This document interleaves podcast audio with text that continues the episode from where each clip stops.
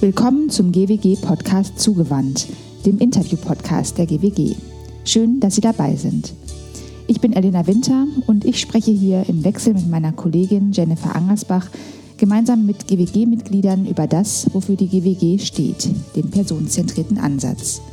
Wir unterhalten uns vor allem darüber, was Beziehungen ausmacht und trägt, aber natürlich auch über das, was Beziehungen häufig so schwierig macht.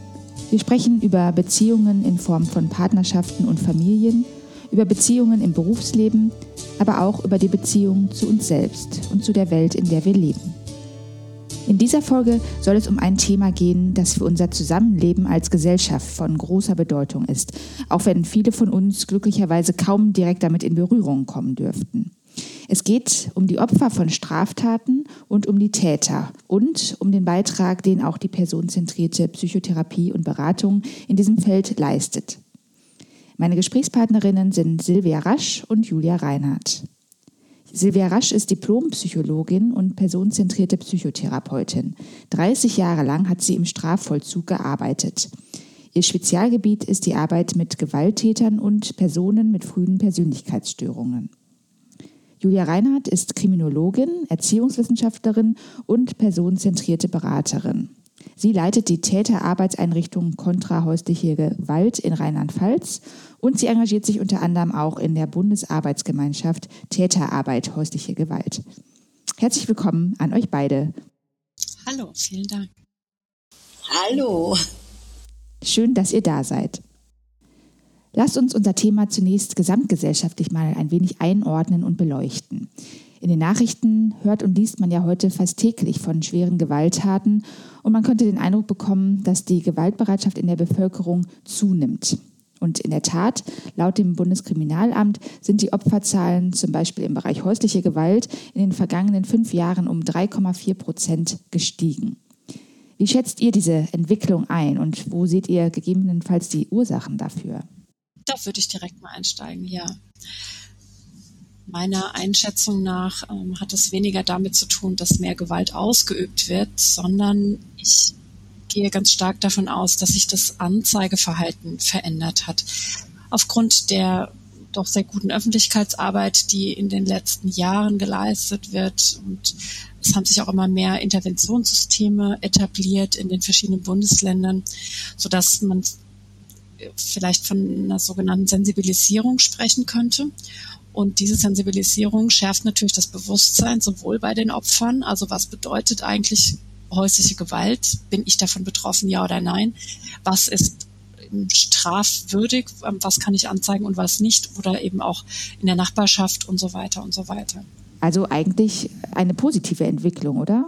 Ja, also ich würde es jetzt mal fachlich ausdrücken. Es äh, geschieht eine Erhellung des Dunkelfeldes, des sogenannten Dunkelfeldes. Hm, das kann ich eigentlich nur unterstreichen. Ich habe auch den Eindruck, also einmal das, es wird mir angezeigt, also die MeToo-Bewegung und so Sachen, ne? Also die Leute trauen sich auch eher. Und ich habe auch den Eindruck, dass es eher wahrgenommen wird. Also da ist ein, ein Wechsel hat da stattgefunden, dass ähm, die Täter nicht mehr so, die Opfer nicht mehr so dargestellt werden, als wären sie selber schuld, sage ich mir jetzt so ein bisschen platt ausgedrückt. Und auf der anderen Seite habe ich aber auch den Eindruck, und das sagen auch Kriminalstatistiken, dass die Kriminalitätsrate gar nicht gestiegen ist in bestimmten Bereichen. Aber gerade was die Gewaltkriminalität in Teilen betrifft. Aber ich habe so ein bisschen den Eindruck, dadurch, dass es so sehr durch die Presse geht und durch die Medien, hat man den Eindruck, als würden jeden Tag fünf Morde geschehen, dabei ist es immer derselbe. Also das ist das ist so ein bisschen, das ist so anders. Ich habe auch nicht den Eindruck, dass also auch auf meiner langen Praxis sich da so gravierend etwas verändert hat. Aber ich stimme dir dazu, Julia, dass die Tatsache, dass sie Menschen, insbesondere denke ich auch Frauen, sich eher trauen anzuzeigen, weil sie sich ernst genommener nicht nur fühlen, sondern mein Eindruck ist auch ernst genommener werden. Ihr beide habt ja durch eure Arbeit sehr viel Erfahrung, insbesondere im Umgang mit mutmaßlichen Tätern. Ich würde gerne mit dieser Perspektive, also der, der Täter, mal weitermachen. Ähm, welche Biografien haben diese mutmaßlichen Täter in der Regel und in welchen sozialen Kontexten bewegen sie sich? Was beobachtet ihr da? Also ganz unterschiedlich. Ähm, gerade was Gewalttaten und auch ich habe sehr viel mit Gewalttätern und Sexualstraftätern. Ich habe ja als freie Therapeutin fünf Jahre im Strafvollzug gearbeitet und da hauptsächlich mit Mördern. Das geht wirklich querbeet. Ich würde sagen, das hat ähm, nicht unbedingt mit sozialem Milieu zu tun, sondern viel eher mit, ja, mit wie bin ich als Kleinkind ähm, aufgewachsen, habe ich Urvertrauen bekommen, bin ich aufgenommen worden, eher sowas. Und ähm, und ganz viele, ähm, gerade Mordtaten, sind nach meiner Erfahrung stellvertretende Beziehungstaten. Also ich habe in meiner Praxis so gut wie nie den, den, den sogenannten eiskalten Killer, der gegen Geld ähm, jemanden umbringt, den habe ich nicht kennengelernt. Der geht auch nicht zur Psychologin. Aber wenn ich, wenn ich so zurückdenke, dann waren das eigentlich oftmals oder meistens stellvertretende Beziehungstaten, die mit der Biografie zu tun haben, die aber nicht unbedingt mit dem sozialen Milieu zusammenhängen. Was meinst du mit Beziehungstaten, Silvia? Also in Partnerschaften dann? Nein, nicht unbedingt in Partnerschaften. Also ich kann da mal ein Beispiel nennen. Ich hatte, ich hatte mal jemanden in Behandlung, der, ähm, der hat ganz grausam seine Nachbarin umgebracht. Und zwar also erst erwürgt und dann noch ein Kissen drauf und dann noch erstochen. Also der ist total ausgerastet. Und ähm, dann in der langjährigen Therapie stellte sich dann heraus, dass diese Nachbarin, er hatte Schulden bei ihr und sie wollte die Schulden jetzt sofort zurückhaben. Die hatten eigentlich immer ein gutes Verhältnis. Und dann hat sich im Rahmen der Therapie herausgestellt, die hat bei ihm angetriggert seine Großmutter. Wie, wie die also in demselben Ton auf dieselbe Art und Weise quasi ihn als Kleinkind mit ihm umgegangen ist. Das meine ich mit Beziehungstaten. Also, dass sich da etwas im Beziehungsmuster wiederholt, was durch bestimmte Anlässe angetriggert wird. Und deswegen ist die Rückfallquote beim Mord auch relativ gering, weil ähm, die Gefahr, dass derselbe Trigger wieder passiert, das einfach relativ unwahrscheinlich. Und wenn ich mit denjenigen arbeite ähm, und sie rausfinden, warum sie getan haben, was sie getan haben, dann haben sie sozusagen die Entscheidung dann, dann, dann wissen sie, was sie tun und dann muss es nicht mehr unbewusst passieren. Und insofern finde ich die Arbeit mit den Tätern auch besonders wichtig, weil Täterarbeit ist Opferarbeit. Julia, du nickst gerade ganz eifrig. Ja, also das kann ich bestätigen. Also sogenannte Übertötungen, von denen Silvia gerade gesprochen hat, die zeigen sich in der Regel äh, ja eben durch diese Beziehungsmusterübertragungen und so weiter, wie man das eben alles so nennt. Mein Spezialgebiet ist ja die häusliche Gewalt und hier die Gewalt in der Partnerschaft. Und da finden wir auch, ich sag mal, einschlägige Biografien dahingehend, dass unsere Klienten in der Regel in ihrer Kindheit, in ihrer Herkunftsfamilie, bei ihren nächsten Bezugspersonen, das müssen nicht immer die leiblichen Eltern gewesen sein, aber bei ihren nächsten Bezugspersonen eben Gewalt auch miterlebt haben. Gewalt zwischen diesen Partnern. Und wir gehen davon aus, dass vieles auch erlernt wird, also gerade das Konfliktverhalten, wenn äh, die Gewalt in Konfliktsituationen ausgeübt wird.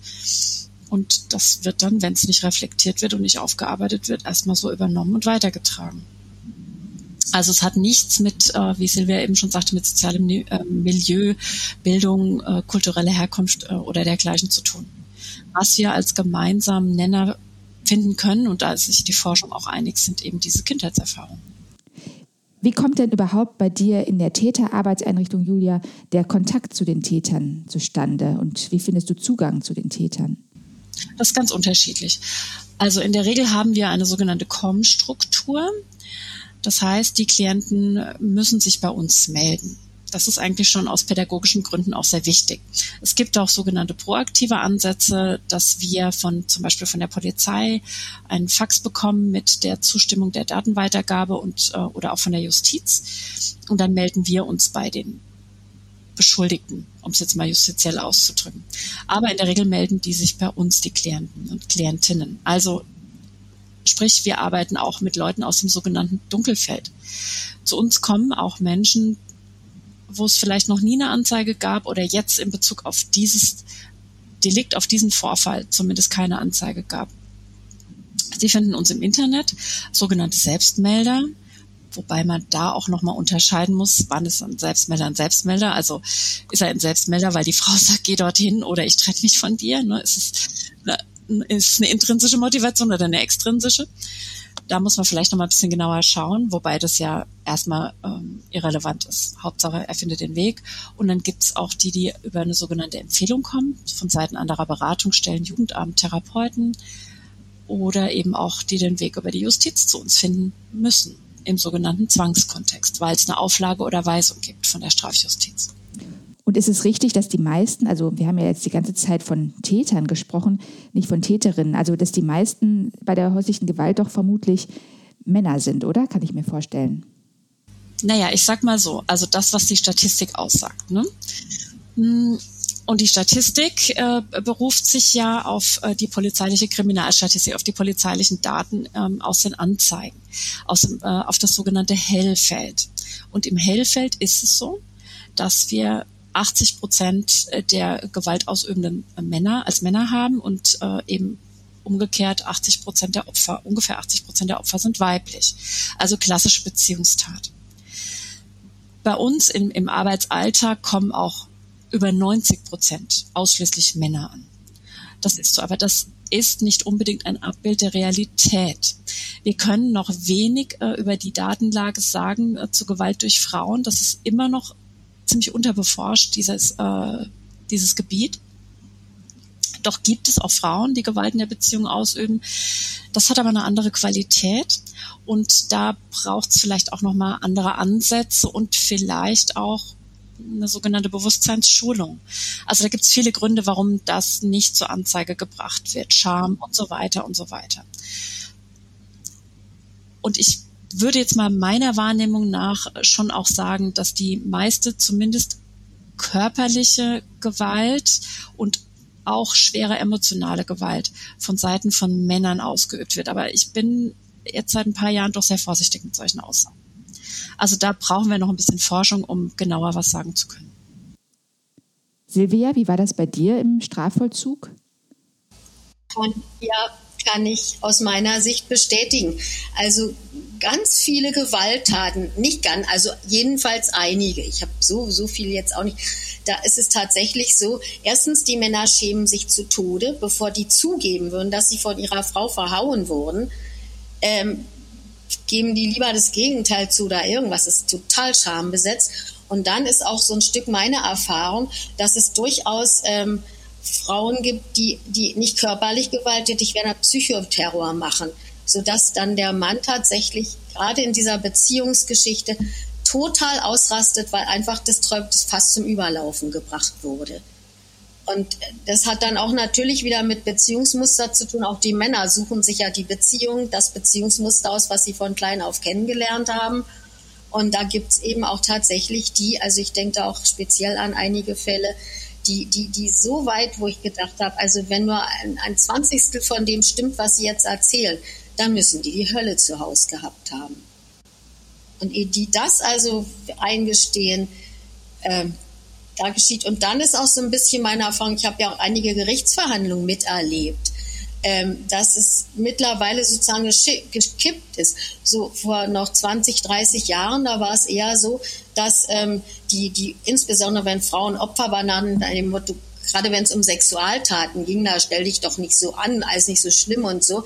Und dass es heute aber ein Stück gekippt wird, äh, gekippt ist, dass also eher ähm, dann die Männer quasi nicht direkt vorverurteilt werden, aber ähm, denen eher nicht geglaubt wird und den Frauen dann eher geglaubt wird. Also ich habe auch einige Fälle erlebt, wo, wo also die Männer angeklagt waren wegen Sexuali Sexualgeschichten, also Vergewaltigung in der Ehe.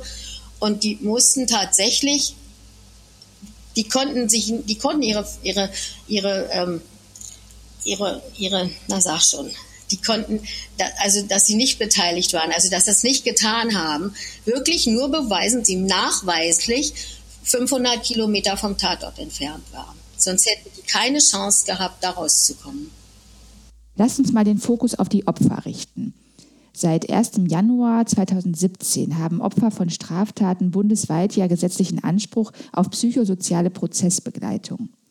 Und als ich das gelesen habe, habe ich gedacht, ja, ganz schön spät, oder? War das Bewusstsein für diesen Bedarf an der Form, dieser Form der Beratung vorher gar nicht vorhanden seitens des Gesetzgebers? Oder wie erklärt ihr euch das, dass das erst seit 2017 gesetzlich in dieser Weise geregelt ist? Julia, möchtest du mal da, dazu was sagen?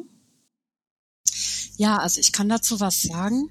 Ähm, es ist, ich denke schon, dass es einfach nicht im Fokus war dass äh, Opfer von äh, Straftaten so massiv unter den äh, Strafverfahren leiden und ähm, ja, dass sie im Grunde ein wahres Martyrium durchlaufen. Also ich denke, wenn man wenn man sich das mal versucht vorzustellen, was es bedeutet, wenn ich eine Anzeige schalte, weil ich Opfer eines Sexualdelikts wurde und ich bin auch noch traumatisiert dadurch, wurde schwer verletzt, auf welcher Ebene auch immer, mindestens mal emotional. Und von der Anzeigenaufnahme bis wirklich zur Verhandlung und zu einem Urteilsspruch, wenn denn überhaupt ein, also ein, ein Strafurteil ähm, gefällt wird, das ist in der Regel ein, ein, sehr, sehr langer Weg. Dazwischen gibt es unglaublich viele Hindernisse, die solche Opfer ähm, zu überwinden haben, von vielleicht Glaubwürdigkeitsgutachten, Konfrontation mit, den, mit dem Täter, mit äh, Zeugen und so weiter und so weiter. Mm, so dass es immer wieder auch aufgrund zum Beispiel von Traumatisierungen zu sehr schwierigen ähm, Aussagen kam. Und das war eigentlich der Grund, das muss man jetzt mal ganz ehrlich sagen, der Justizministerkonferenz damals, warum die sich äh, äh, doch für diese psychosoziale Prozessbegleitung entschieden haben weil sie äh, ein großes Interesse daran haben, die Gerichte die Aussagekraft der Opfer zu erhalten. Und man erhofft sich dadurch, durch eine solche psychosoziale Prozessbegleitung, dass eben äh, die Opfer bei ihrer Aussage bleiben und nicht hin und her switchen und äh, sogenannte Blackouts haben und so weiter. Gut, das ist ja dann schon wirklich ein wichtiger Grund. Das ist eines, einer der Hauptgründe. Das muss man wirklich sagen. Den Opfern kommt es natürlich zugute, dass sie Unterstützung finden. Insbesondere als manchmal Jahre dauert, bis zum Prozess kommt. Und wir wissen ja alle, wie wir selber, es gibt ja nicht die Wahrheit. Also wir haben einen Unfall oder eine Tat und fünf Zeugen und jeder Zeuge sagt was anderes aus in der festen Überzeugung, ich habe die einzige Wahrheit gesehen. Also das ist schon, das ist schon ein ganz, ganz wichtiger Punkt. Und ähm, ja, und dass die Opfer sich eben auch tatsächlich treuen, die vertrauen, die werden ja mit dem Täter dann auch im Gericht wieder konfrontiert. Und ähm, ich hatte auch Stalking-Fälle. Also, ne, dass dann tatsächlich ähm, die, die, die, die, das Opfer ähm, sicher war, dass der Mann endlich im Gefängnis war. Und dann kam der aber raus und dann stand die wirklich da und das war eine ganz furchtbare Situation. Und das gibt's ja auch nicht nur einmal, dass dann tatsächlich die dann im Nachhinein, dass es dann Rachetaten gibt und die werden dann mindestens also gewalttätig verprügelt und im schlimmsten Falle tatsächlich umgebracht. Also das ist das finde ich ganz, ganz wichtig, dass die Opfer da Unterstützung bekommen. Lassen sich Täter und Opfer eigentlich immer eindeutig identifizieren? Also ich kann mir vorstellen, dass es ja auch Fälle geben kann, in denen beide einander als Täter beschuldigen, oder? Ja, also da kann ich direkt drauf einsteigen, äh, vor allem in der Partnerschaftsgewalt. Und da unterscheidet man auch im Grunde zwei Gruppen sozusagen, also zwei, zwei Gruppen von, von Fällen. Es gibt einmal den sogenannten Intimate Terrorism. Das sind die Fälle, in denen ganz klar ist, ähm, hier gibt es einen Täter und ein Opfer und da wird nichts vermischt und da ist äh, keine gegenseitige Gewalt. Und die äh, Opfer erleiden in der Regel ein wahres Martyrium. Und da ist auch spricht man eher von geschlechtsgebundener Gewalt, also Mann in der Regel Täter und die Frau Opfer. Und dann gibt es die zweite Gruppe, die sogenannte Situational Couple Violence. Das ist ein situatives und spontanes Konfliktverhalten und wirklich gekoppelt an Konflikte. Und da ist nicht immer so klar, wer ist hier eigentlich Opfer und wer ist Täter. Also wie die Silvia das vorhin schon sagte, Frauen üben auf einer anderen Ebene und in einer anderen Qualität auch Gewalt aus.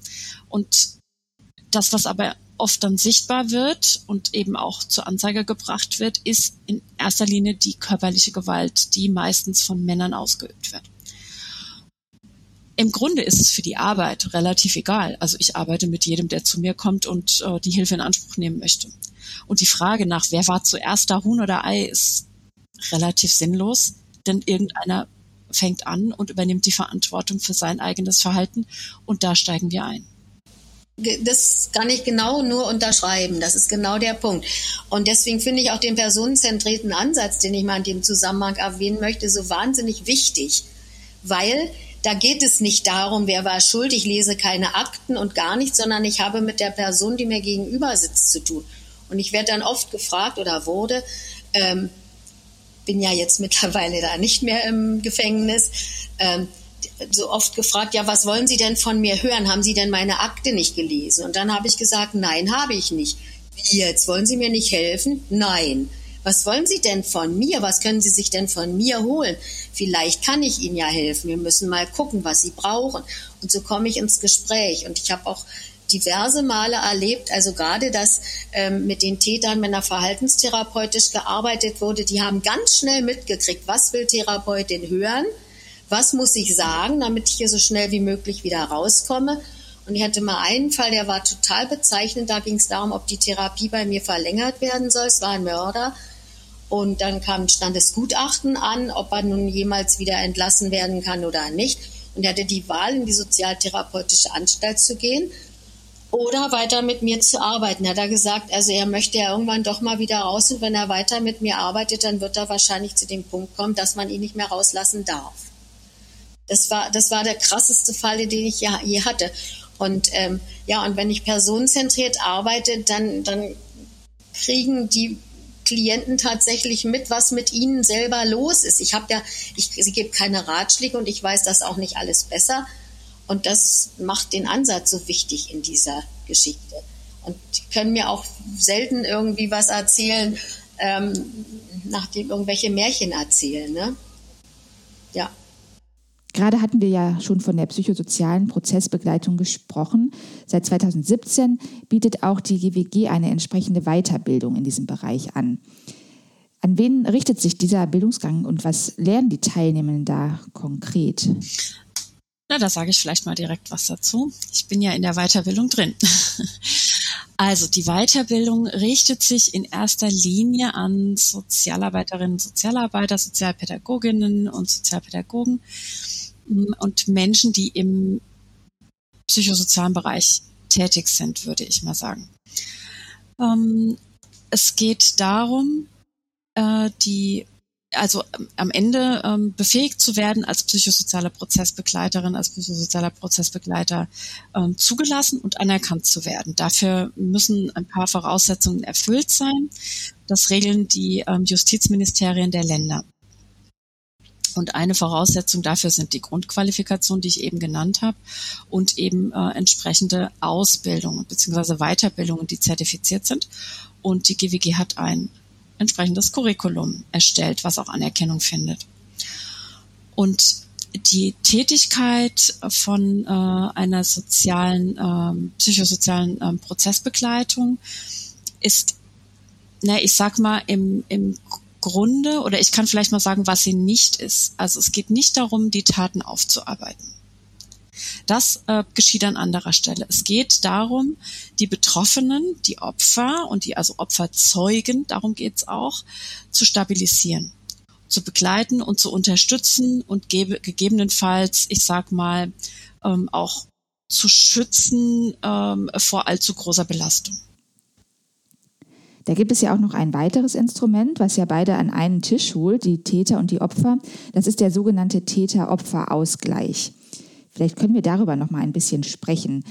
Auf der Website des Bundesjustizministeriums habe ich dazu gelesen, dass es hier nicht nur um eine materielle Schadenswiedergutmachung geht, sondern auch um Bemühungen, ich zitiere mal, im Sinne eines ideellen Ausgleichs von begangenem und erlittenem Unrecht durch Verantwortungsübernahme auf der einen und Bereitschaft zu einem derartigen Ausgleich auf der anderen Seite.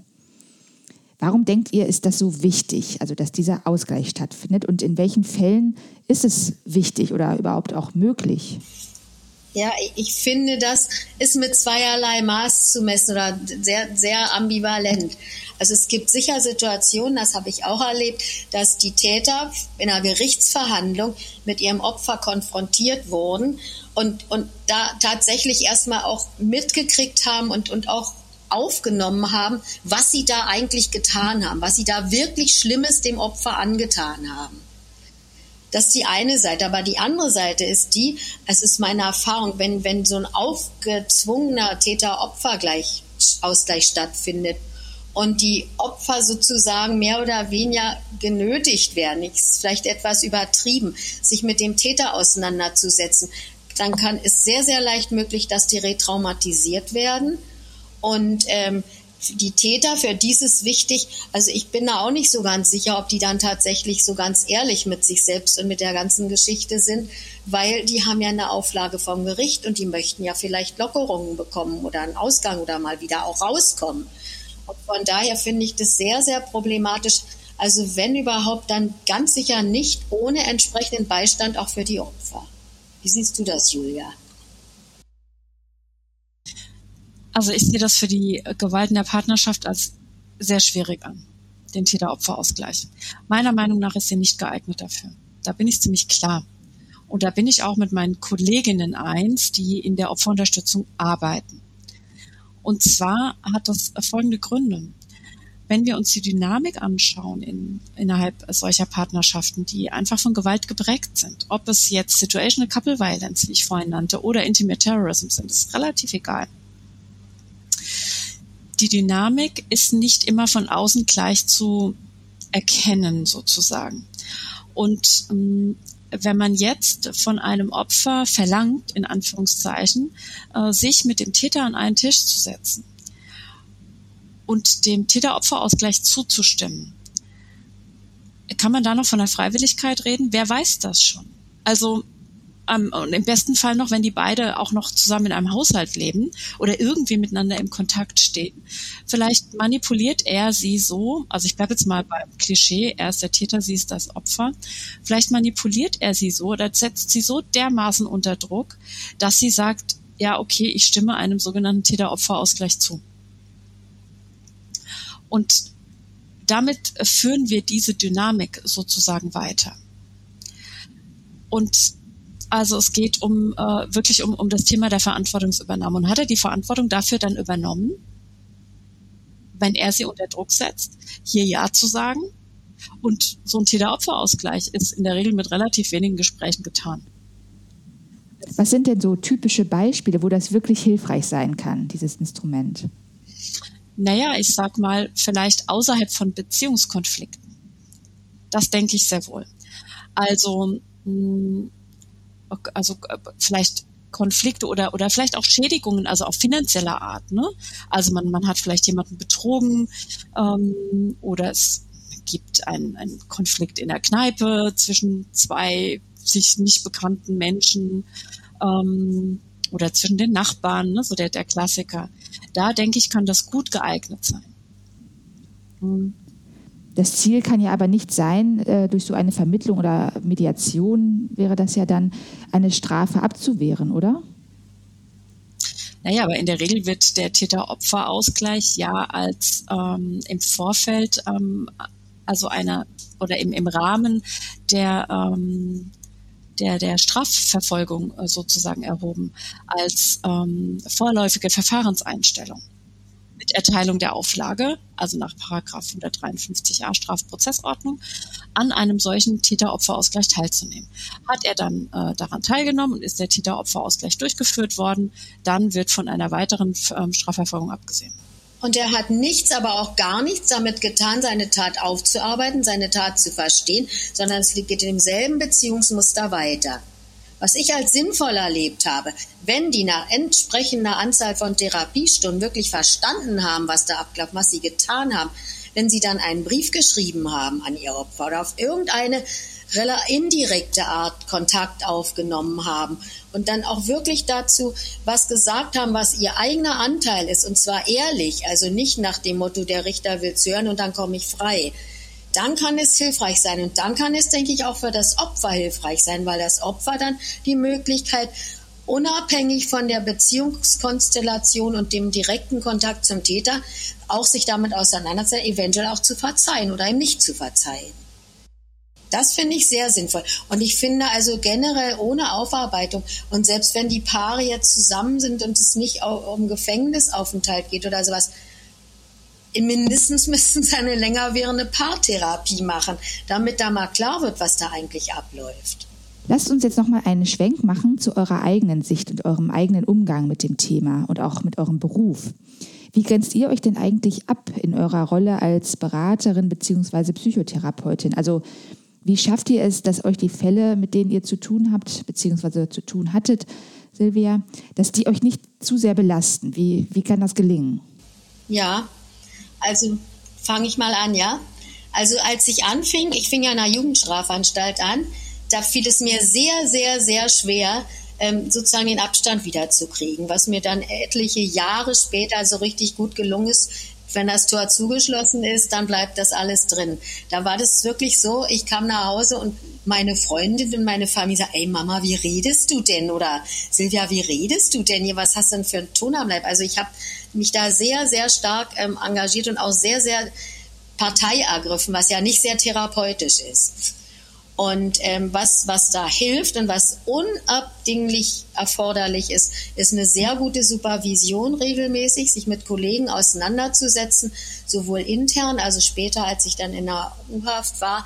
Ich hatte, wir haben, waren ein sehr gutes kollegiales Team und wenn der eine oder die andere angerufen hat und dann hat der schon an mein Kollege schon an meinem Ton gemerkt, da stimmt was nicht, dann hat der sofort alles stehen und fallen gelassen und umgekehrt genauso. Und wir haben darüber gesprochen, was ist da eigentlich gelaufen. Also wirklich sich auszutauschen und das nicht mit nach Hause zu nehmen.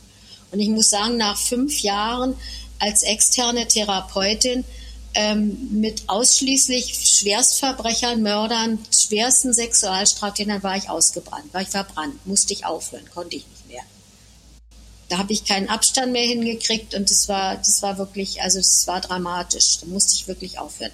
Also man braucht ein sehr, sehr gutes kollegiales Miteinander und ein sehr gutes Netzwerk, was es auch aufhängt. Gibt es denn bei dir, Silvia, auch Fälle oder gab es die, bei denen du äh, gesagt hast, das kann ich nicht, also den Fall kann ich nicht übernehmen, dazu bin ich nicht in der Lage? Ja, also das habe ich dann noch, das habe ich dann noch offen gesagt. Mir waren da zwei ein. Das eine, das war ein Kindsmörder. Der hat seine kleinsten, also seine Babys, drei Monate alt, und zwar nicht nur einmal, sondern drei verschiedene Kinder, so lange an die Wand geworfen, bis sie tot waren. Das konnte ich nicht. Mit dem konnte ich nicht arbeiten. Und da habe ich dann aber, das habe ich dann so rübergebracht, das nicht liegt an ihm, das liegt an mir. Ich kann das nicht, aber ich kann ihm Gott sei Dank, wir haben da zusammengearbeitet mit einem Kollegen. Ich sage, kann, man, Sie können, kann Ihnen Adressen geben, Sie können mit meinem Kollegen arbeiten, wenn Sie möchten. Das hat er dann auch getan. Und das ging dann auch ganz gut. Also das gibt wirklich Grenzen, da, da muss ich dann sagen, da muss ich passen, das kann ich nicht. Krieg, da kriege ich die therapeutische Distanz nicht hin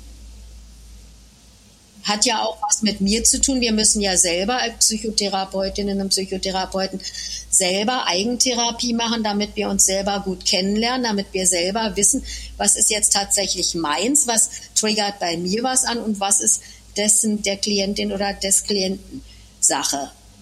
So Sachen, ne? Julia, wie, wie, wie gelingt es dir, dich abzugrenzen? Das werde ich immer wieder gefragt. Und irgendwann habe ich auch mal drüber nachgedacht. Wieso gelingt mir das? Ich kam zu dem Ergebnis, dass mir tatsächlich der personenzentrierte Ansatz richtig gut dabei hilft. Und zwar zum einen für mich äh, vor allem das Thema der Konkurrenz. Dass ich meinen Klienten und meinem Netzwerk vor allem gegenüber, ich arbeite ja nicht nur personenzentriert mit meinen Klienten, ähm, meinem Netzwerk gegenüber kongruent äh, bleibe. Das heißt, alles, was ich in mir trage, ähm, äußere ich. Sämtliche Unstimmigkeiten, die ich wahrnehme. Mm, und über diesen personenzentrierten Ansatz, den ich unglaublich hilfreich für diese, gerade für diese Arbeit finde. Also ich kann das gar nicht oft genug betonen, wie toll ich diesen Ansatz finde über diesen personenzentrierten Ansatz immer wieder diese Sinnhaftigkeit und, und dieses, diese Wirksamkeit zu erleben meiner Arbeit.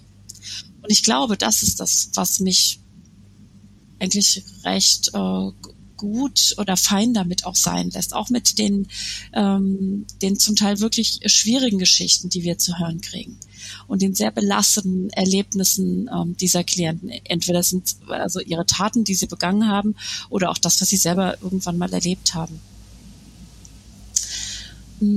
Ich kann das nur unterschreiben. Entschuldigung, du wolltest. Ja, ja, und, und eben dann auch zu sehen, äh, dass im Laufe des Beratungsprozesses äh, die Klienten in ihre sogenannte Selbstwirksamkeit kommen, die Verantwortung übernehmen und wirklich was verändern können.